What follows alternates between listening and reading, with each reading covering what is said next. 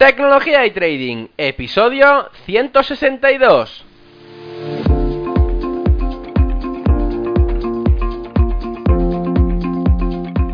Muy buenos días a todos, bienvenidos un día más a este podcast y canal donde se trata todo relacionado con el trading financiero, la informática y por tanto la combinación de los dos, el fintech. Aquí tratamos de técnicas, algoritmia, estrategias, noticias y muchas cosas más. Por eso solo puedo deciros bienvenidos a Tecnología y Trading. Programa 162, en este viernes 20 de abril del 2018. Y como cada dos viernes, hoy traigo a un invitado especial al programa. Normalmente los invitados que he traído trabajan con plataformas retail.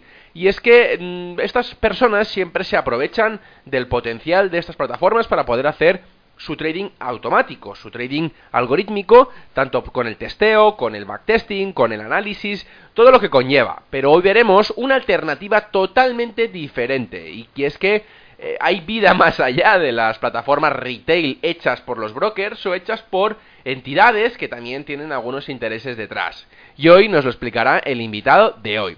Pero antes de empezar con la entrevista, quiero recordaros la página web del podcast, ferramp.com en la cual eh, encontramos todos y cada uno de los podcasts que he hecho hasta ahora, 162, por, por no decir pocos.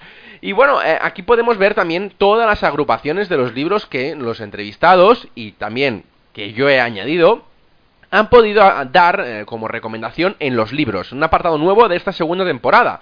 Y es que en ferrampe.com barra libros tenéis todos y cada uno de los libros recomendados. También cabe decir que en esta segunda temporada he estrenado Twitter y es que he abierto una cuenta para que todo el mundo pueda preguntarme, acceder de una manera directa y rápida y no solo a través del formulario de contacto que por cierto os lo recuerdo ferrampe.com barra contactar.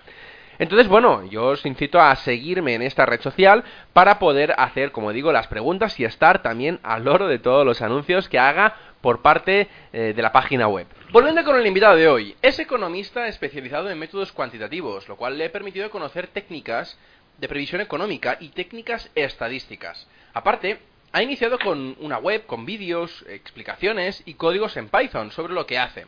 Lo podéis encontrar todo en tradingpython.blogspot.com.es y esté hablando de Valentín Morala, o como le conocemos en internet, Tío Tino. Muy buenos días, Valentín. Hola, buenos días, Ferran, ¿qué tal? ¿Cómo estamos? Bueno, primero de todo, muchas gracias por venir al programa, porque es que, bueno, la verdad es que te conozco bastante poco, pero a medida que, que voy contactando contigo, he visto la página web a través del grupo de WhatsApp que tenemos todos, pues la verdad es que me, ha fascinado y, sobre todo porque no sé cómo lo haces, que, enseñas cosas que me gustan mucho y que poca gente hace. Poca gente, digo, porque porque realmente eh, la gente que es retail está más encarada pues a utilizar plataformas de inversión, rollo MetaTrader, eh, Trading Station, es decir, plataformas que, realmente son bastante alejadas a lo que haces tú y es por eso que, que me gusta. Pero bueno, te preguntaré sobre ello después, en las preguntas más concretas. Pero antes que nada, me gustaría que te presentaras para aquellos que no te conocen y que nos expliques un poco cómo llegaste al mundo del trading, para que se hagan una idea y así, pues bueno, se introduzcan un poco de, quién es Valentín. Bueno, pues yo empecé un poco, pues como empezamos todos, eh, pues hace ya tiempo, pues eh, viendo, escuchando y leyendo el expansión en cinco días y que se podía ganar mucho dinero con esto de la bolsa y la verdad que siempre desde pequeñito siempre me gustaba. Era de las, aparte del deporte, pues de las cosas que seguía todos los días que como iba a la bolsa, pero desde bien pequeñito y la verdad es que es una cosas que, que siempre me ha llamado mucho la atención. Eh, cuando hice la carrera, pues eh, estudié economía y la verdad es que me, me derivé un poco por el tema de, de la estadística y aplicarme, eh, que era una entonces una cosa bastante novedosa porque no había ni ordenadores ni y hacíamos todo con tarjetas. Pero bueno alguna cosa podíamos hacer. La verdad que había allí en la universidad un grupo bastante majo de, de gente con que viajaban sobre todo bastante fuera de España sobre todo a Estados Unidos y que traía un montón de técnicas novedosas que a nosotros unos chavales jovencillos nos dejaban un poquito pues como diciendo esto es algo increíble, algo maravilloso.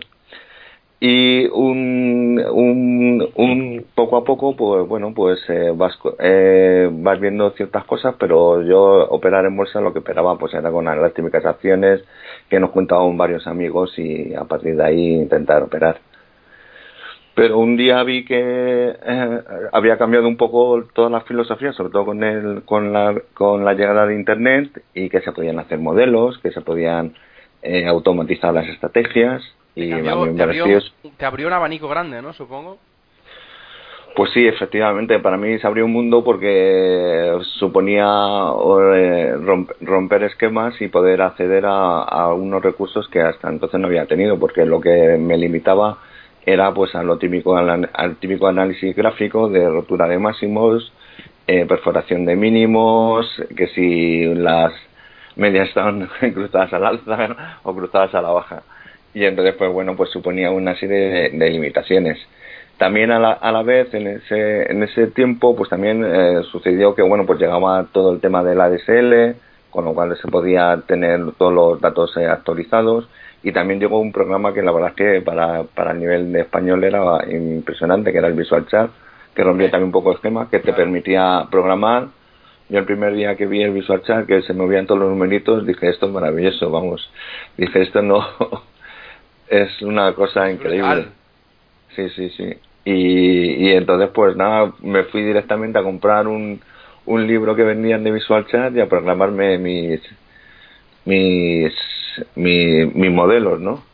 Y bueno, pues eran unos modelos tirando a simples, bastante, bastante, eh, eh bastante pues bastante pues sin cultura como diría yo que era que entonces no teníamos casi ni de cultura verdad lo que teníamos de experiencia pues aportarlos directamente a lo que a lo que a lo que a una cosa novedosa como era el trading y bueno pues era poner mucha ilusión pero la verdad es que acierto y conocimiento pues poco porque porque no teníamos esa cultura. Para todos necesitamos una cultura pues para saber progresar y, y saber hacer. Y la verdad es que bueno pues eh, yo conseguí alguno que otro que otro modelo bastante majete pero eran eran en la práctica eran imposibles porque estaban eran imposibles de, de implementar en la práctica. Cuando yo iba por la a por a por la data a por el a por el precio ya se había ido con lo cual tenía una tenía unos deslizamientos impresionantes y todo esto con lo cual llevarlos en la realidad esos modelos pues no tenía no tenía mucho sentido. Y a partir de ahí pues lo que quedó pues era intentar aprender intentar a, eh, eh, conocer a mucha gente que es de la que más gente de lo que más se puede aprender y poco a poco estar implementando implementando nuevas estrategias vas cambiando de, de nuevas formas de, trabajar pero básicamente pues estábamos siempre relacionados pues con programas pues tipo TradeStation tipo Visual Chat que en realidad no dejan de ser eh, programas gráficos porque están están implementados pues para pues para sacar una gráfica sacar una media y tener una un, un, un, tiempo en la parte de abajo vale eso pues para eh, para un estadístico pues no suponía mucha ayuda. Sí te permite calcular una media te permite calcular una varianza. Claro pero necesitabas más no sí exactamente. ¿Qué es lo que ha sucedido con, con últimamente? Pues que había una, democratización, una democratización pues tanto de los programas como del dato, porque ahora podemos acceder a un montón de, de datos, ya sea en, data diaria o, o intradiaria, y también eh, tenemos un, ha habido una evolución muy grande pues con programas como, como Python que permiten pues un tratamiento estadístico mucho más, más potente que no es que sean malos los otros programas, pero quizás están muy especializados y, y el problema también que tiene, por ejemplo, trabajar con Python es que es que no está nada especializado. Entonces, pues bueno, eh, ya depende de la especialización de cada uno, pues la forma de poder trabajar mejor y peor. Y lo que te obliga. tú lo, que haces eh, es una cosa que poca gente lo veo que lo haga, ¿eh? Bueno, yo empecé, la verdad es que un día me fijé en, una web que era francesa, que hacía un poco pues un, un análisis de bins, de, de, histogramas, y me pareció que era una cosa novedosa aplicado al trading, por supuesto. Que, era, se llama traide.com por si lo queréis ver y lo que pasa que me parece que está cerrada porque la han comprado, eh, la última noticia que tenía que la habían comprado unos americanos pues para, para explotarla a ellos. Y me pareció novedoso la forma de tanto de trabajar con los indicadores como trabajar con las series. Y dije, pues esto, esto sí que me, esto me ha gustado, esto es una cosa novedosa y me da, y me da mayor fiabilidad que, que, el, que la forma tradicional que hacemos de, de, sistemas y no y no y no la y no y no la anterior que, que teníamos. Y la verdad es que dije pues yo tengo que implementar algo algo muy parecido ya que lo habían cerrado y la forma de implementarlo fue a través de Python. Vi que había una librería estadística que es Pandas y que te permite el tratamiento de series temporales y a partir de ahí que yo ya había estudiado pues en la universidad de series temporales pues he implementado pues todo un, copiar un poquito de esta web para intentar hacer intentar hacer lo mismo. Al final no hacer lo mismo pero la verdad que sí tienes una guía bastante importante porque lo que está porque lo que el, hacer el, lo que te obliga es a tener un, un, programa como Python que te obliga a tener un, un camino vale para, para poder eh, para poder hacer las cosas bien porque si no te te puedes perder en ese camino para intentar buscar una solución que sea óptima. Y entonces lo que te obliga es a hacer un a pensar bien las cosas para no, no perderte en el, en el bosque y poder ver al final la salida del, del camino. Y eso es quizá lo que más se, se, se, aprende con este tipo de programas, que por ejemplo con un TeleStation, un Visual Chat o cualquier otro, te dan ya como el camino que tienes trazado y aquí en Python pues lo tienes que, que trazar. ¿Esto te ayuda? Sí, sí, sí, sí que hay ayuda y, ayuda bastante, porque sobre todo eh, lo que te permite es automatizar las tareas. Python te permite automatizar las tareas y a partir de ahí el, un poquito que le ayudas tú pues a seleccionar las estrategias y la verdad que a mí me ha supuesto, por ejemplo, en ratio de SARPE pasar de ratios de SARPE de 1, 1 y pico a pasar a ratios SARPE de dos y medio, casi 3, que lo cual es una bestialidad. ¿Vale? Y lo único que tienes que tener mucho cuidado con, con no ver el futuro o con no sobreoptimizar. Por, y entonces, pues bueno, pues intentar buscar siempre eh, estrategias en muy largo plazo. Yo, por ejemplo, todas las estrategias van desde el año 2000 hasta el año 2016 en, en test y luego pues para hacer el, el, el ¿cómo se llama? el tiempo de este para hasta la actualidad para ver que, que funcionan bien la, la el sistema, ¿vale? Y eso es básicamente lo que te permite es, pues, eh, no, no maximizar, eh, no perdonar, no sobreoptimizar ni en ninguna de las de las estrategias. Bueno. Y eso que dan estrategias magníficas, que de dos y medio, pues ya parece algo increíble, vamos. Sí, de hecho te voy a preguntar después sobre, sobre Python, cómo lo haces. Eh, pero bueno, antes de nada, te decía antes que me fascinaba pues bastante la página web cómo compartes, lo que compartes. Y es que, que bueno, eh, me gusta que lo hagas sencillo y, y sobre todo claro, ¿no? Eh, la verdad es que para un desarrollador es a lo mejor más claro y más fácil que para, que para otros, pero bueno, eh, ¿puedes comentar qué, nos puedes qué podemos encontrar si entramos en tu página web, aparte de los vídeos, los sistemas, códigos de programación, incluso algunos libros descargables? Porque todo esto mm. lo haces un poco para mostrar un poco tu, tu, tu paso, ¿no? A nivel del trading, o por qué lo haces eh, exactamente. Pues es un poco demostrar el camino que, que, llevo, porque todos nos hemos equivocado en esto del trading, exactamente, ¿no? Todos nos hemos llegado a sitios que no queríamos llegar y que y nos hemos sentido frustrados. Pues es poner un poco, yo digo que siempre hay que poner un poco en, en frente a los demás un poco el hacer lo que hacemos o el, demostrar qué es lo que hacemos. ¿Que nos equivocamos? Pues seguro que vendrá alguien y nos dirá, oye, que estás equivocado. Pues estupendo, te lo agradezco. No me voy a sentir frustrado porque alguien me diga que estoy equivocado. Es el, lo voy a agradecer, pero si mientras no te van diciendo, oye, creo que no lo estás haciendo mal, eh, creo que es una manera positiva de ir dando pasos en la buena dirección.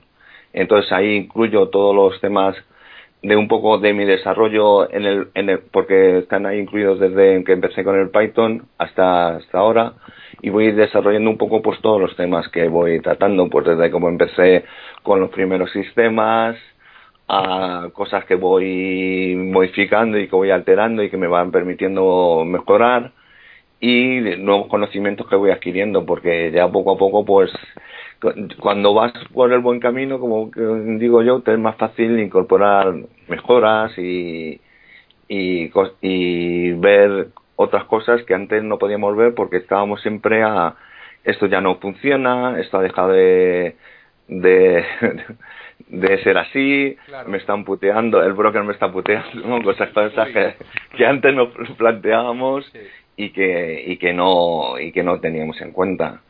¿Vale? Entonces, pues bueno, pues te, da una serie de, ventajas que pues importante. Y entonces eso, ahí lo que trato es eso, de demostrar o de, que de permitir que la gente me critique de alguna manera, ¿no? Y yo lo que más agradezco es que la gente me pueda criticar, porque entiendo que la crítica es súper positiva. Es positiva si te lo hacen de la manera correcta también, obviamente. Sí, sí. Pero bueno, oye, em, aparte, he visto que has empezado un sistema automático en Darwinex, eh, que además te va, te va como un tiro. ¿Puedes explicarnos un poco sobre este sistema y en qué se basa? Porque si haces Python, ¿cómo puede ser que lo mezcles con MetaTrader 4? Bueno, porque yo en Python lo que obtengo son las señales, ¿vale? Yo opero en señales eh, diarias y entonces todos los días a, última hora me dice si debo de comprar o debo de vender un activo en concreto, ¿vale? Entonces yo lo único que hago es, como no todavía no tengo hecho la comunicación entre el Python y la esta de MetaTrader, lo que hago es introducir la, la orden a, a mano, ¿vale? Entonces lo que me cojo es eh, eh, hago las probabilidades, la mayor probabilidad de poder acertar de, de un día en concreto. Pues por por ejemplo últimamente he estado funcionando bastante bien con el SP500 hasta que ha empezado a, tener mucha volatilidad. Cuando ha tenido, ha tenido mucha volatilidad, ha dejado de funcionar el sistema y me han dicho no operes en el sistema y, ha sido cuando ha empezado toda esta caída y toda esta subida, por ejemplo. En toda esta subida con alta volatilidad tampoco, me dice que tampoco funciona. Y entonces eh, es lo que hace, me buscar sitios donde realmente pueda funcionar.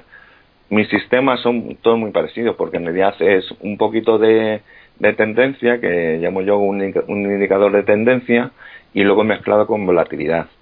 Si hay una tendencia positiva y una volatilidad baja, pues es, claramente una compra. ¿vale? Esto es muy. Eh, y es, por ejemplo, últimamente, hasta hasta, fin, hasta el mes de enero, el SP500 más o menos tenía una tendencia alcista y una tendencia más o menos baja, pero a partir del día 15 ya la, la volatilidad se disparó y ya daba muchos problemas. Y ahí dijo, oye, aquí acabamos que no, que no seguimos. Claro. ¿Vale? y, luego la... Dime, dime, perdona. Y luego tienes, eh, tienes la segunda parte que es la, la tendencia bajista y alta volatilidad. Esas suelen ser realmente eh, días bajistas. ¿Vale? Y luego tienes tendencia bajista y baja volatilidad, que suelen ser también alcistas los, los, los días, con lo cual la, alta, la baja volatilidad, sobre todo en el SP500, implica un, un día alcista.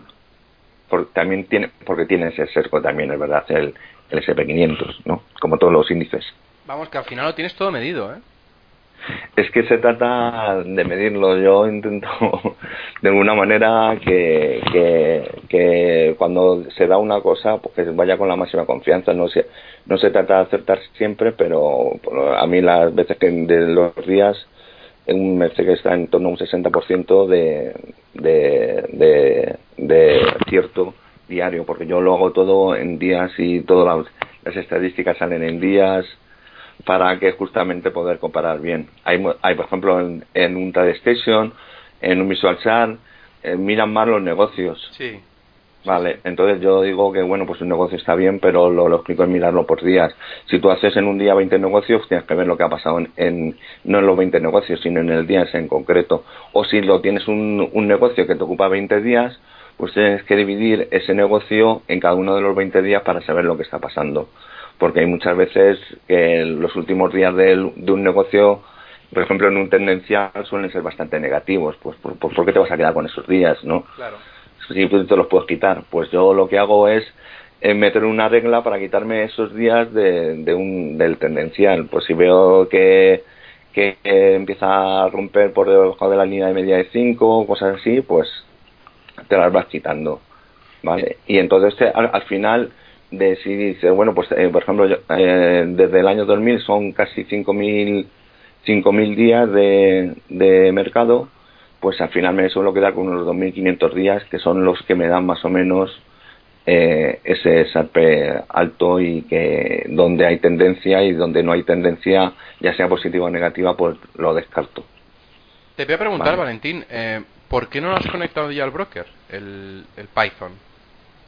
El Python. sí, porque, en principio para, para poder automatizar entero todo el sistema, eh, para que sea 100% automático, así no te tengas que preocupar de ello, o, no, no, preocupar, sino también el hecho de eh, evitar, de, si lo escalas, si vas escalando un poquito, poquito a poquito los activos, para evitar errores y para evitar, pues, eh, pues que puedas hacerlo todos a la vez y, todo es de una manera más, más cómoda, ¿por qué no lo has conectado al broker?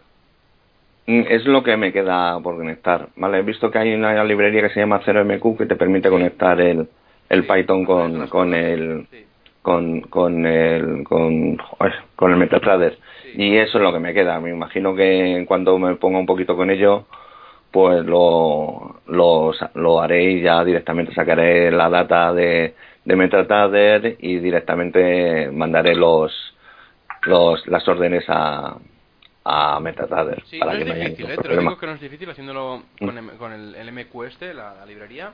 Es un, un conjunto de, de colas, pero bueno, insisto que, que es bastante fácil y, y, que, bueno, yo creo que es que después irá como, como un tiro, porque tendrás todo automatizado.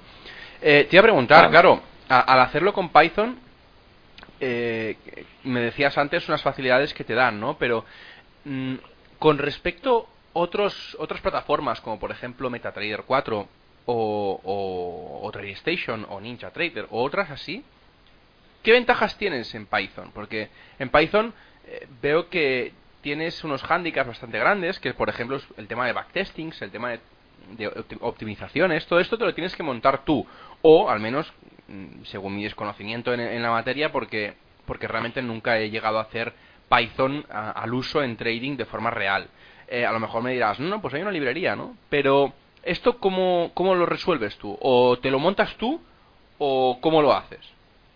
Bueno, yo te digo, la, mayor ventaja que tiene Python es que tiene una librería que se llama NumPy que te permite hacer cálculo vectorial, ¿vale? Y al hacer cálculo vectorial eh, tú puedes hacer miles de sistemas en, en 10 segundos, ¿vale?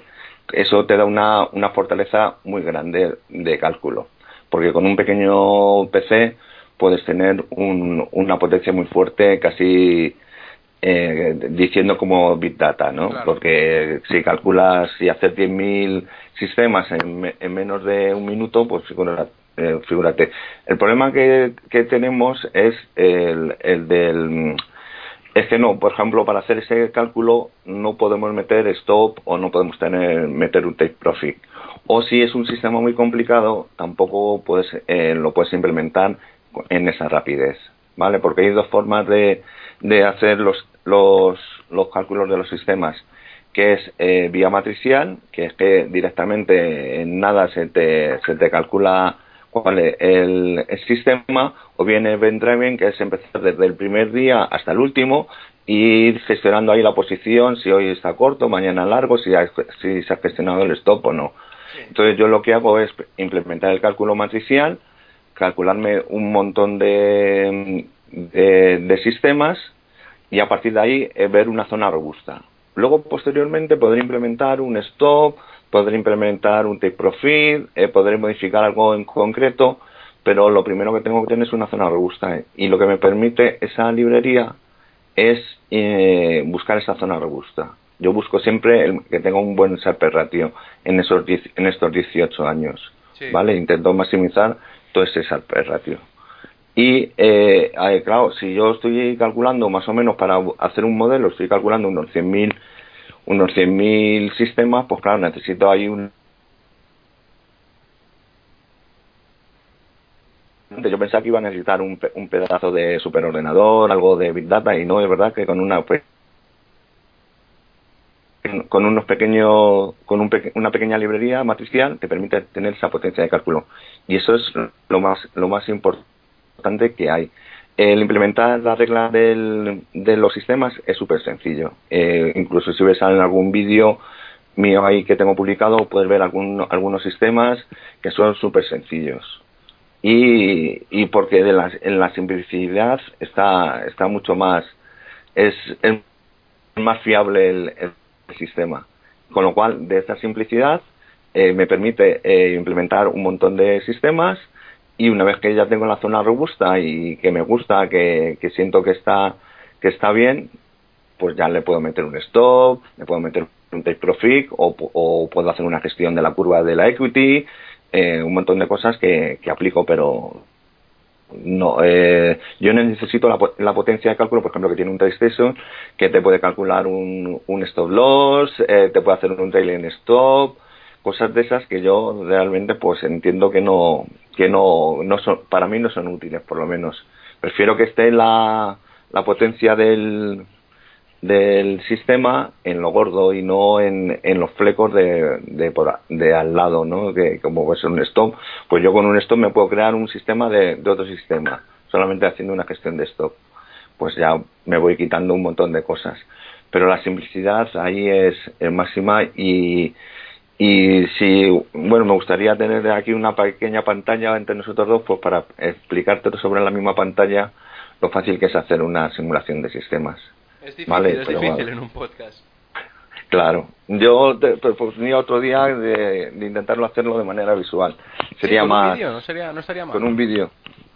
¿Sabes? Preguntándome tú y yo te lo voy explicando sobre el, sobre el vídeo. Pues lo cojo como propuesta. Eh, te pregunto, eh, al final, yo es que, claro, em, supongo que supongo que entenderás que con Python, eh, al no haber trabajado de manera profesional con los sistemas automáticos, me surgen bastantes dudas. Y es que una de ellas es la primera que me has, planteado, eh, que es con el tema de, los take profits y los stop loss. ¿Todos tus sistemas automáticos no tienen stop loss? No tienen stop loss. ¿Y cómo gestionan las posiciones? Mm, eh, de momento no tiene stop loss. Luego, una vez que ya he cogido, eh, por ejemplo, saco un buen sistema, sí le aplico un stop loss. ¿Vale? Pero es que si yo le aplicara el stop loss a cada uno de los 100.000 sistemas, no tendría tiempo en el mundo para calcular esos 100.000 sistemas. Claro. ¿Vale? Entonces, yo lo primero saco toda la potencia del, del, Edge para que haya un, un beneficio estupendo y luego, a última hora, en el último momento, le puedo aplicar un stop loss. ¿Vale? A mí no me gusta mm, tener stop loss, pero, pero bueno, hay que tenerlo por porque nunca se puede saber lo que va a pasar. Pero sí, por ejemplo, mis stop loss están a un 3 o un 4%. ¿Vale? Con lo cual tampoco son una cosa del otro mundo. Están más que nada para proteger el, lo que sería el, el, el equity, ¿no? Pero que no, un caso extremo, ¿no? En un caso extremo, pero no porque se necesiten, no porque vayan a buscar una cantidad concreta en un beneficio o porque quieran perder poco. Yo entiendo que los, los sistemas tienen que perder lo que tienen que perder y tienen que ganar lo que tengan que ganar. Y luego a partir de ahí podemos gestionar lo que sea, pero yo por lo general no me gusta aplicar stop loss, ¿vale? No, no, interesante, interesante. Y, y bueno, eh, dime, dime, perdona. Sí, sí. No, y eso es un poco solo el, la, la, esa que voy, que, la norma que voy siguiendo, ¿vale? No, me parece muy interesante. Además, eh, supongo que además te aprovechas de que cuando llegas a un sistema ya final, eh, bueno, pues al final ya le pones todas las aplicaciones y todas las los filtros y todas las pautas que, tú especificas como, como, tal. Entonces te quería preguntar, eh, dada tu experiencia, porque tú al final, eh, para ti los datos son como el aire que respiras, tú sin estos datos no podrías trabajar los sistemas y entonces yo interpreto que tendrás un método, tendrás una serie de pasos. Y es que me gustaría que, que si pudieras, nos, nos, haría, bueno, nos, nos dijeras, nos explicaras un poco, por encima aunque fuera, qué pasos haces para desarrollar desde cero un sistema automático de trading, desde sus inicios hasta el final. Es decir, eh, cómo empiezas con una idea, o a lo mejor te surge por fuerza bruta, que le digo yo, y hasta que lo vas refinando hasta, digamos, ponerlo en real, entre comillas, ya que sea sé que, que no lo pones en real, pero que tú lo utilizas para coger esas señales y colocarlas en, el mercado real. ¿Cómo, qué, pasos haces? ¿Cómo lo haces? Bueno, yo lo primero que antes era más de más creativo, por decir así, y que ahora soy más de fuerza bruta, ¿no? Porque porque me, lo, me lo, ha dado así eh, lo ha dado así el, el, sistema que llevo. Bueno yo lo primero que hago es un, un tratamiento de, de los datos. Eh, primero lo que hago a través de una librería que se llama TEALIP que es una librería de indicadores técnicos pues me calculo los indicadores técnicos más comunes que pueda haber para un para una data. Por para, el SP500 me parece tengo 20 o 30 indicadores que, que me calculan desde las medias móviles el R62 el R67 eh, ahí lo, lo, que, lo que hago es que sean siempre los mismos. Vale, lo que no voy a estar es, es que la media de 25 es mejor que la media de 30 ni la media de 50. Yo tengo la media de 200, la media de 100, la media de 50, la de 20 y la de 10. Y esas son mis medias. Y ahí no, no las cambio. El R67, el R62, el R614 y no los cambio sea cual sea el, la data que tenga. Puede ser un índice, puede ser una moneda, pues no tienen por qué cambiarse, ¿vale? Eso ya, eso ya me ahorra un montón de, de simulaciones a la hora de hacer posibles backtests. Eh, luego lo que hago es normalizar esos indicadores, ¿vale? Yo, por ejemplo, lo digo siempre que a mí la media, eh, cualquier media es, es un indicador de, es un indicador gráfico. Si yo voy a trabajar con estadística, indicador gráfico pues no me, no me supone mucho, ¿vale? Me, supone más un error o un problema que, que algo que me da una información, ¿vale? Entonces tengo que, de todas maneras, de alguna manera yo tengo que decir a mi sistema que hay una tendencia no hay una tendencia. Pues tengo que hacer también un, eh, un tratamiento estadístico que, bueno, pues lo que hago es intentar eh, crear un, un indicador de tendencia, ¿vale? En función de la información que me va dando cada uno. ¿Vale? Que es un poco ahí lo, el, el know-how que, que doy yo. Eso lo normalizo, todos los indicadores, luego lo que hago es normalizo, ¿vale? Para poder, eh, para que midan todo lo mismo, ¿vale? Pues si no estaríamos midiendo arroces con patatas. comparando cosas diferentes. Comparando cosas diferentes. Entonces al normalizarlo, pues ya me permite, eh, pues, eh, ver directamente dónde está. Y lo que hago a partir de ahí es, me cojo toda la lista de, de indicadores y mi Sharper ratio y lo meto por fuerza bruta, por eso decía que antes era más creativo y ahora soy más de fuerza bruta, ya que me calcule, que me vea las zonas robustas de cada, de cada, de cada indicador y al final ahí lo que hago es intentarlos combinarlos pues, pues para sacar las mejores zonas. Y la verdad es que al final, eh, pues bueno, pues hago una especie de, de árbol de decisión que me voy quedando, eh, pues eh, miro lo que, lo que me va a mí positivo y también miro lo que me deja negativo, porque muchas veces no sabemos en el plan negativo, o sea, los, los trades de que son pérdidas, si hay también hay un edge que puede ser bastante bastante exprimible. Y entonces, pues yo miro las dos cosas, tanto la parte positiva como la parte negativa. Y más o menos haciendo como cuatro niveles de, del árbol de decisión, directamente pues ya me saca pues eh, más o menos tres zonas robustas que, eh, que son bastante interesantes. Podría sacar más, pero es que sin una zona robusta no me saca más de 200 trades, pues no, no lo considero no considero que es una zona aceptable porque puede puede no darse. ¿Vale? Entonces eh, Sí, o sea, primero entra la tendencia, como digo yo, luego entra la volatilidad y luego ya lo que queda son cuatro flecos ahí que tampoco son nada importantes. Pero tú mezclas la tendencia con la volatilidad y ya te va a dar unas zonas muy buenas de, rendimiento y que te da un Sharpe ratio pues bastante bastante aceptables. A partir de 1.7 enseguida te da te da solamente con esos dos indicadores. ¿Y qué activos utilizas para, para poder hacer todo esto? Porque claro, interpreto que esto, estos pasos, este proceso, se puede ir utilizando a medida que, que tú vas viendo pues otros otros sistemas y otros eh, otros activos y otros otros productos financieros, ¿no? Entonces, claro, eh, dentro de la amalgama tan grande que tenemos de productos financieros, ¿cuáles son los, tus, favoritos? Pues mira, antes, eh, eh, sobre todo estaba trabajando índices, pero pensaba que me, iba a dar peor las monedas, pero ahora veo que las monedas están sacando muy buenos muy buenos datos. Además, he hecho un, estoy haciendo ahí una especie de Darwin para con las monedas, incluyendo cuatro monedas, y está funcionando bastante bien, está empezando a funcionar bastante bien. Y entonces pues se me daba para, para todo tipo de, tanto índices como, como monedas. Y básicamente es el mismo sistema para, para cualquier cosa. Tú sabes que muchas veces una cosa que te funciona en las monedas o en diferentes monedas no te la puedes aplicar a índices. Pues aquí en este aspecto, cambiándolo una cosa muy poquito, muy poquito, te funciona perfectamente para, para todos. Con lo cual me da una, también una, una garantía. Otra cosa que también hago es coger eh, gente que tiene eh, sistemas y ver si, si se los puedo mejorar. Y a partir de ahí intentar mejorar un sistema. Pues gente que me, ha pasado dice, pues mira, tengo este sistema, mírame si va a ganar dinero en el futuro. Digo, pues difícil.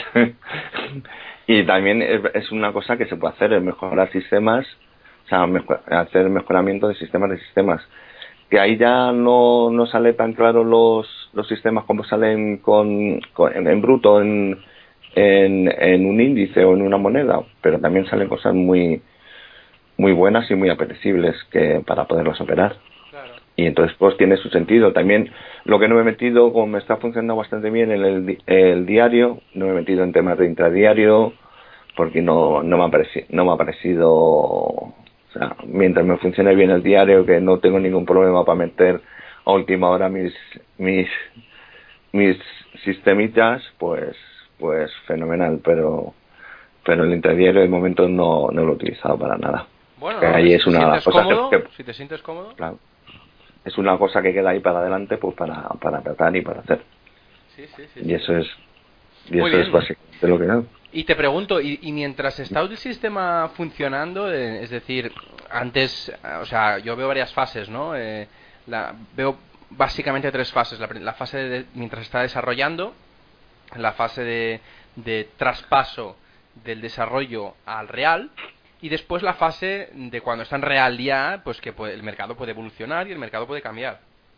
En ese caso, ¿qué haces con el sistema?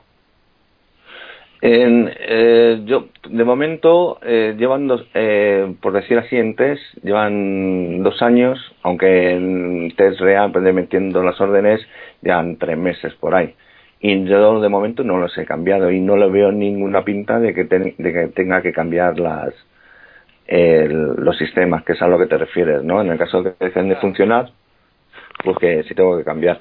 Lo que sí es, en, el caso de que, pueda darse, que dejen de funcionar, pues lo que sí hago una gestión de, riesgo de, de, cada sistema, hago un seguimiento del riesgo, que me parece que es lo primero que hay que hacer de cualquier sistema, hacer primero algo para gestionar el riesgo en el caso de que, de que tengamos una pérdida muy fuerte, dejarlo de operar.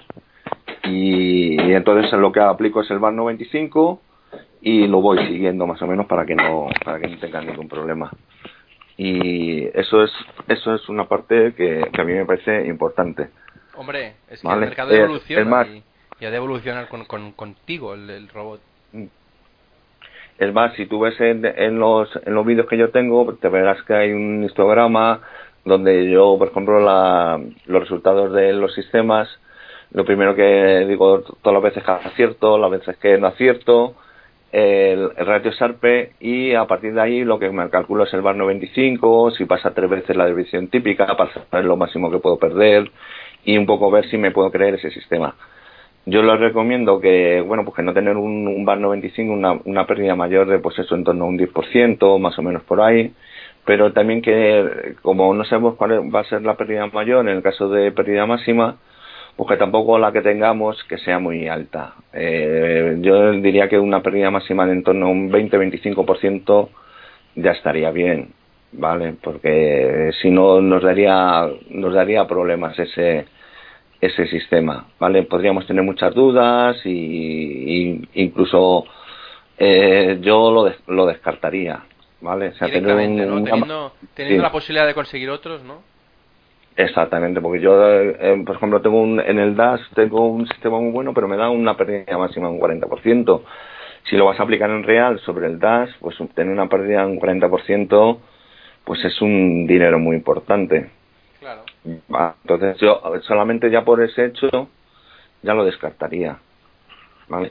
Y luego la segunda parte que queda, que es, es la implementación en real de todos los sistemas, ¿vale? Porque a mí me ha pasado lo que contaba antes con un sistema que tenía bastante bueno en, en Visual Chart sobre el bono alemán, que era tan rápido el bono alemán que muchas veces cuando iba por la oposición ya no estaba y se había ido pues súper lejos. Con lo cual muchas veces a la hora de entrar me quedaba, me quedaba con la orden, pero no se ejecutaba. Entonces ahí hay que, hay hay que tener mucho cuidado. Lo primero que hay que decir de cualquier sistema es que si es, pues, es implementable en real, porque hay muchos sistemas que no son implementables y que nos empecinamos en implementarlos en real. Por ejemplo, comprar en la apertura, pues es, es muy difícil. Eh, cerrar en, cierre de, en, en, el, en cierto sitio, pues es, es muy difícil. O sea, cerrar en el sitio que queremos que cierre, ¿vale? Cerrar es muy, es muy fácil, pero si no queremos tener un equipaje grande, si no queremos una serie de cosas, pues es más complicado. Entonces, pues nos tenemos que plantear todo ese tipo de cosas. Si ponemos para entrar un stop, pero un stop separado de donde está el mercado, pues a ver si vamos a llegar. Eh, el temas de no mirar el futuro, que también me parecen súper importantes. Que mucha gente no nos damos cuenta de que estamos mirando el futuro. Por ejemplo, yo siempre miro, soy muy crítico con la gente con el cruce de medias. Eh, eh, tenemos un sistema y nos dice ese sistema de que queremos cerrar, de que tiene que cerrar la posición, tiene que calcular el cierre de medias y al calcular el cierre de medias también tiene que eh, tiene que decir que si mandar la posición y muchas veces si son las 17:30 muchas veces no nos da tiempo a llegar a este a esta orden, con lo cual se nos puede quedar abierta, se nos puede tener un lipaje súper grande, cosas así, que nos, eh, que nos obligan a que no sean sistemas absolutamente reales los que nosotros trabajamos, sino que son sistemas que eh, sobre la pantalla o sobre el papel son buenos o muy buenos, pero en la realidad son unos sistemas bastante deficientes. Bueno, al final es que también tienes que tener un poco de lógica, ¿no? Porque al final si tú estás eh, operando una cosa que es a cierre o apertura, tienes que saber que no siempre te entran todas las operaciones o que, eh, bueno, pues que no es tan idílico como en, fuera de mercado, ¿no? O incluso en demo, que al final, pues muchas, muchas estrategias te funcionan en demo, las pasas a real y ves que no te funcionan. Ese tipo de estrategias ya tienes que saber sus, sus cosas buenas y sus, sus cosas malas para, para, pues, para evitar el chasco, digamos, de, de encontrártelas en real. Sí, sí pero esa cultura, esa cultura es necesaria que se hable pues entre todo el mundo y, a la y plantear las cosas eh, para que sean criticables por todo el mundo y decir, oye, no te estás dando cuenta que esto es, esto es irreal, es irreal porque a mí me ha pasado con mucha gente, oye, explícame un poco tu sistema y, y dice, no, del año 2016 al 18 tal, no sé qué, no sé cuánto. Digo, ¿y qué pasa del 2016 hasta el 2000? No haces nada. Eso nada, porque funciona fatal. Pues entonces eh, ¿de qué me estás hablando? Me estás hablando de dos años buenos que tienes ahí, pero no me estás hablando de un sistema que se pueda llevar a real o que pueda ser algo que pueda permanecer en el tiempo. ¿vale? Lo lógico es que tenga una serie de, de, de, de premisas y de poder hacer las cosas más o menos más o menos normales y particularidades que sepa que sepas que ese sistema, si está ganando por alguna ineficiencia de mercado, tienes que saber si esa ineficiencia siempre se encuentra o se encuentra solo en ocasiones, porque tienes que analizar que sean viables esas ineficiencias. Sí, sí. Bueno, yo, yo ahí mm, me, lo, que, lo que siempre digo es que aquí tenemos un problema cuando analizamos un, un modelo estadístico, es que siempre nos dicen que esa varianza constante. ¿Vale? Aquí tenemos un problema de que nuestra varianza a la hora de hacer los sistemas no es, no es igual. En el año 2007-2008 tenemos una, una, una volatilidad máxima, ¿vale? Que se nos influye en la varianza. Y entonces eh, los, los cálculos que tenemos que hacer o, o el modelo que tenemos que aplicar ahí varía mucho de, por ejemplo, en el año 2015, 2014 con una volatilidad baja, 2016, 2017 con volatilidades bajas, que no tienen nada que ver con esos años. Ahora, el, el mismo sistema ocurre ahora estos días en el SP500. Volatilidad máxima, pero como nunca se había visto, y, venga a, funcionar. Pues claro, el, el, sistema que teníamos anterior, pues no, no va ninguno. Además, que lo he visto en esto del Darwin es que casi todos los sistemas que iban bien, todos han, han perdido dinero, han, han caído la cotización. ¿Por qué? Porque nos afecta claramente la volatilidad. ¿Vale? Entonces, nosotros eso, lo, eso es lo principal que tenemos que tener en cuenta. De que si ojalá fuera CTR paribus, la volatilidad eh, aceptaríamos todos y seríamos unos grandes gestores todos, pero como no es así, pues es el problema que tenemos. Claro. Bueno, eh, y yo te pregunto ahora porque supongo que durante tantos años que has estado en el mercado, supongo que tendrás cestas de sistemas y no solo un sistema independiente de otro. Eh, claro, ¿esto cómo lo controlas? Porque al final cuando tú estás, cuando tú estás creando un, sistema automático de trading, al final tienes que ponderarlo con otro sistema, porque a lo mejor te, pues, te coge demasiada, demasiada parte de, del, del dinero que tiene disponible, del equity que tiene el sistema, y esto hace que a lo mejor no tenga suficiente margen como para operar. ¿Esto cómo lo controlas a nivel de desarrollo del sistema? Bueno, yo lo, hago a, igual a igual volatilidad. O no igual más que igual volatilidad igual rendimiento, vale intento que sean más o menos que sean parejos los los rendimientos y bueno pues un, un, año me es un 25 el otro me baja me bajaba hasta un 15 y cosas así. Entonces lo que hago es eh, eh, directamente ni los promedios ni por volatilidad ni por nada, porque yo sé perfectamente que cuando haya volatilidad todos o una buena parte de ellas me van a ir fatal y cuando haya poca volatilidad me van a ir bastante bastante bien. Que hay momentos que dices, bueno, pues ¿por qué no puedo aplicar, por ejemplo, estos años últimos que de baja volatilidad, aumentar el multiplicador y subir el multiplicador? Pues bueno, pues sí, no digo que no, que no sería conveniente, pero también es aumentar el riesgo. Claro. ¿vale? Prefiero, prefiero aumentar el riesgo o metiendo más, eh, metiendo nuevos sistemas y, o bien haciendo un, un, o aumentando bien la capacidad de cada sistema, pero de una manera muy, muy tranquila, muy, muy poco a poco para que no, sobre todo no se sumen entre dos, ¿vale? Porque ahí sí que le aplico todo el tema del bar 95, ahí sí lo llevo, lo llevo a rescatabla para que no haya ningún problema. ¿Vale? Pero lo que hago en realidad es, es eh, ya te digo, es, sumar sistemas. Hombre, eh, lo que no puede ser es que un sistema no te, tenga un año del 100% y otros y otros años del menos 25. No, hombre, no, tiene pues, que ser estable, si no, Tiene que ser estable, pues por eso, entonces, como suelen ser estables, no, no me preocupo ni por mucha volatilidad, ni si saber lo, si me quedo con los que más están ganando, que lo podría hacer y cosas así y entonces lo que los, lo que hago es sumarlo directamente vale eh, lo que sí veo es eh, cada uno en el bar 95 en el caso de que de que es, de que caigan o lo que sea pues o desconectarlo que podría darse el caso o dejarlo un poquito en stand-by o reducirlo al mínimo. Pero vamos como no eh, van super al mínimo es mejor o desconectarlos y, y en función de eso pues en un momento dado pues eh, volverse a retomar. Si tengo como una especie de stock, por ejemplo, siguiendo el bar 95, si cae más de, del 7% en mensual, de 20, o sea, de 23 cae más de un 7%, pues ahí ya lo dejo de, dejo de desconectar, o sea, los desconecto. Eh, me cambia muy poquito sobre el bar 95 en total, pero sí, la verdad es que me da un poquito más de seguridad de que en un momento dado de que de que pueda haber por cualquier cosa un, un problema de, de gestión o de lo que sea y que, y que, por que no se vaya a perder ese, ese dinero o esa cuenta por, por una mala gestión de, monetaria. Pero es lo único que hago, pero es como son, son como son, son, son reglas porque son mías privadas que no tratan de mejorar ni el transfer ratio, lo único que tratan de mejorar pues es el tema de, del, del riesgo, ¿no? Pues decir, pues si consigo con esta regla un poquito menos de riesgo, a, una costa de un poquito de Sharpe ratio, de perder un poquito de Sharpe ratio, pues no me importa. O sea, si con esto me quedo en, un, en una pérdida máxima de un, de un 15%, pues estupendo. ¿Vale? Pero no, yo creo que haces bien, haces bien. No trato de mejorar, hay veces que ya más mejorar el Sharpe ratio no puedo, pues dice, bueno, pues me mejoro, me mejoro mi riesgo, ¿no? Y eso es lo que, eso, lo que suelo hacer.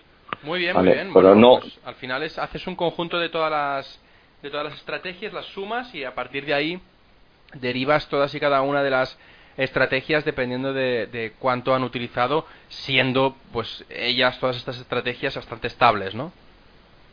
Eh, es que yo creo que donde está la fuerza es, eso. luego al sumarlas naturalmente eh, todos hemos estudiado Markovich, aunque para ciertas cosas Markovich está muy bien y para otras no. Efectivamente. Pero, pero cuando van las cosas mal, eh, suelen ir casi todos los sistemas mal, yo lo digo, con lo cual el Markovich este pues tiene su razón de ser en, el, en un momento puntual, pero no, no con el tiempo. Y entonces, pues sí, es verdad que tenemos un riesgo de que en un momento dado, por las condiciones del mercado, que sean condiciones novedosas, que no se hayan visto, pues podamos perder bastante dinero. Pues bueno, pues hay que tener un poquito de ese, tipo de reglas y para, para protegernos el, el mercado.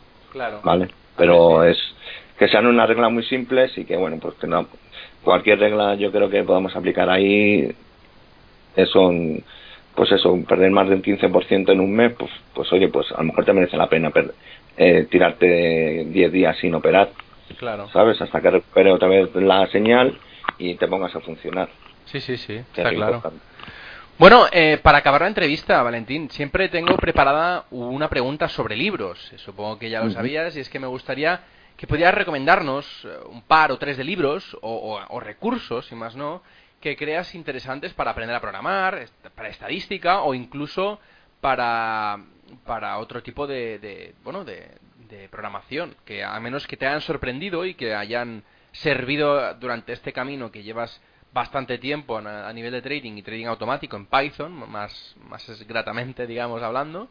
Eh, ¿Qué recomiendas? Hombre, pues yo siempre eh, recomiendo a los, a los básicos, como digo yo, a, a Bandy y a Larry Connors, porque la verdad que son los que nos dan una sobre sobre sistemas básicos que son fundamentales. Vale, pues el RSI2, y todo este tipo de cosas que, que sirven que nos sirven perfectamente. Yo lo que pasa es que, por ejemplo, por ponerte un ejemplo, el RSI2 pues ya es para mí es una baja volatilidad, parece un sistema de baja volatilidad que lo único que bueno pues cuando alguien va a cerrar dice quiero cerrar estas posiciones pues tiene que haber una caída, una caída en el mercado pues nos aprovechamos de eso. Vale pues es un poco el cambio que yo hago de estudiar el RSI2 de ¿vale? Pues es decir, bueno, pues aquí hay un, un, hay un problema de, de que alguien se quiere salir del mercado. ¿Vale? Entonces, cuando lo podemos aprovechar cuando hay baja volatilidad, cuando ya hay alta volatilidad, no. Pero ya digo que son, son para mí los principales, son como digo yo siempre los Beatles, por algún lado tienes que empezar con la música, pues aquí tienes que empezar con ellos. Que para mí son los, los más principales. Y luego, pues, en, en cuanto a un libro, pues, eh, eh, por cambiarte un poco al tema de, de la estadística, pues, un libro que se llama The Art of Data Science, que, que, está bastante bien. Son, ahora mismo no me acuerdo, pero es fácil de buscar. Eh, te lo puedes descargar porque es gratuito y te viene también con repositorios en R y en Python. Con lo cual, si tú quieres avanzar un poco en todo este tema del del arte de, de, los datos, pues es un, un, buen comienzo y lo recomiendo perfectamente. Y también tiene, de ahí también te sale un, un, un bootcamp, pues si quieres eh, seguir un, un, poco especializarte, que se llama Data Science o, Bootcamp, que es de Amit Cubes, y si quieres luego te lo, te lo reflejo para que lo reflejes en tu... Sí, lo pondré, en, la, lo pondré en la parte de los libros entonces para que si se quiera hacer pues este bootcamp pues que también es creo que es bastante importante. Y luego en, en cuanto a, a, te diría de recursos sobre todo para el tema de de cómo hacer eh, sistemas en Python y todo esto te diría dos dos dos autores. Los tienes tanto en vídeo como como en página web que serían Arusi y Ives Hilpitz el Ranarusi es un, es un especialista en Python y lo que te, te lleva durante dos o tres vídeos para que tú puedas aprenderlo básicamente de cómo testear y cómo hacer un pequeño sistema en Python y a partir de ahí poder crecer todo lo que quieras. Eh, yo no sé si te lo deletrearlo o sí, deletrealo, deletrealo. Mira, es arusi.com eh, eh, barra dividido eh, cedilla post barra dividido live trading guion with python guion with guion python Bueno, Vale, yo creo que ya con esto así la gente puede entrar y puede, Claro. puede buscar más Si información. no, que lo busca Ra- Ran Arusi, que eh, tiene bastante, bastante, sale bastante en, en Google y todo esto. Y luego Ives Hillpitch, que es gis.github.com barra y hillspeed que también tiene ahí bastante, ahí tiene sobre todo unos repositorios bastante interesantes a la hora de, que podáis aprender eh, cómo hacer sistemas en Python y cómo testear también. Muy bien. Eh, también, también hay una página web que me parece fundamental que es, es que es pythonforfinance.net que también es otro otra persona que también se dedica a hacer eh, temas de de de sistemas en Python y que me parece también súper interesante. Aparte de, de, sistemas en Python, también lo que hace son eh, conglo- conglomerados de sistemas eh, para hacer toda la gestión de, sistemas. Y ya pues PayData, que es eh, pues todo, el repositorio que tenemos de, de, todos los de datos en, en Python, que es a nivel internacional y que ahí vienen un montón de, de webinarios que podéis acceder todos y poder ver un montón de cosas. Ya si queréis hacer algo más especialista, ya pasaros al Machine Learning, pasaros a, al Deep Learning, que siempre son cosas interesantes, pero que bueno, que todavía les queda... Les queda recorrido, para- les queda recorrido. Sí, yo creo que sí. Que por lo menos para aplicarlos al trading le queda bastante bastante recorrido. Sí. Vale, sobre todo porque la función es de- no es lo mismo identificar palotes, como digo yo, que, que identificar tendencias, ¿no? Porque una, en un momento dado puede haber un, un palote de mucha tendencia y se y dejártelo por el camino, Claro, ¿sabes? Y eso, y eso no, no es lo mismo. claro. Y eso es básicamente lo que te puedo decir. Muy bien, no, no, la verdad es que me gusta porque es bastante información la que pueden la que pueden pues buscar a través de internet y, y no mucho más. Eh, realmente Valentín, me, ha gustado mucho la entrevista. Eh, la verdad es que he tomado apuntes porque porque has dicho cosas bastante bastante interesantes y que y que la gente pues por ejemplo como yo que que utiliza pues plataformas más retail, pla- plataformas que, que son pues ya prehechas y que no utilizamos eh, código puro, digamos, aunque podría, eh, pero bueno, no- nunca se me ha dado la, la ocasión, aunque quiero, aunque quiero meterme de hace tiempo y a lo mejor creo que con estas notas que he tomado, a lo mejor sí que sí que empiezo. O sea que, que bueno, te agradezco muchísimo que hayas venido, los, las cosas que nos has contado y también los recursos que nos has dicho en última instancia que creo que son muy interesantes para aquella gente que quiera expandir su conocimiento. Bueno, yo creo que, que con eso es, es un- una visión bastante amplia de lo que estoy haciendo y ya te digo, eh, quizás sea mejor verlo con, de una manera más gráfica y poder ver, enseñar a la gente un poco pues que, que es la, cuál es la forma de trabajo, ¿no? Que, que a lo mejor en vía palabra queda un poco, queda un poco más diluida, pero Sí, de pero manera bueno, gráfica no la verdad es que, queda bastante interesante, Claro, ese es el tema, que al final porque es una cosa novedosa. la gente lo que lo que necesita también es ver cosas novedosas porque creo que tiene que salir un poco del, del- de la caja, ¿no? Que todo el mundo estamos metidos ahí y a veces cuando te sacan de esa caja te das cuenta de que hay más vida allí fuera y que además eh, es rentable. O sea, que, que te agradezco muchísimo que hayas compartido con nosotros toda esta información. Ujú.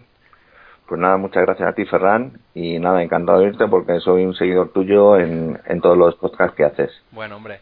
Muchísimas gracias. Bueno, para la gente que le haya surgido dudas o preguntas de lo que nos ha contado Valentín, podéis hacérmelas llegar cuando queráis al formulario de contacto de la página web ferrampe.com barra contactar. Y antes de despedirme, como siempre os pido, suscribiros al canal de iVoox y iTunes y aparte, darme un me gusta o 5 estrellas para hacerme un poco más feliz. Muchas gracias a todos y hasta dentro de dos viernes.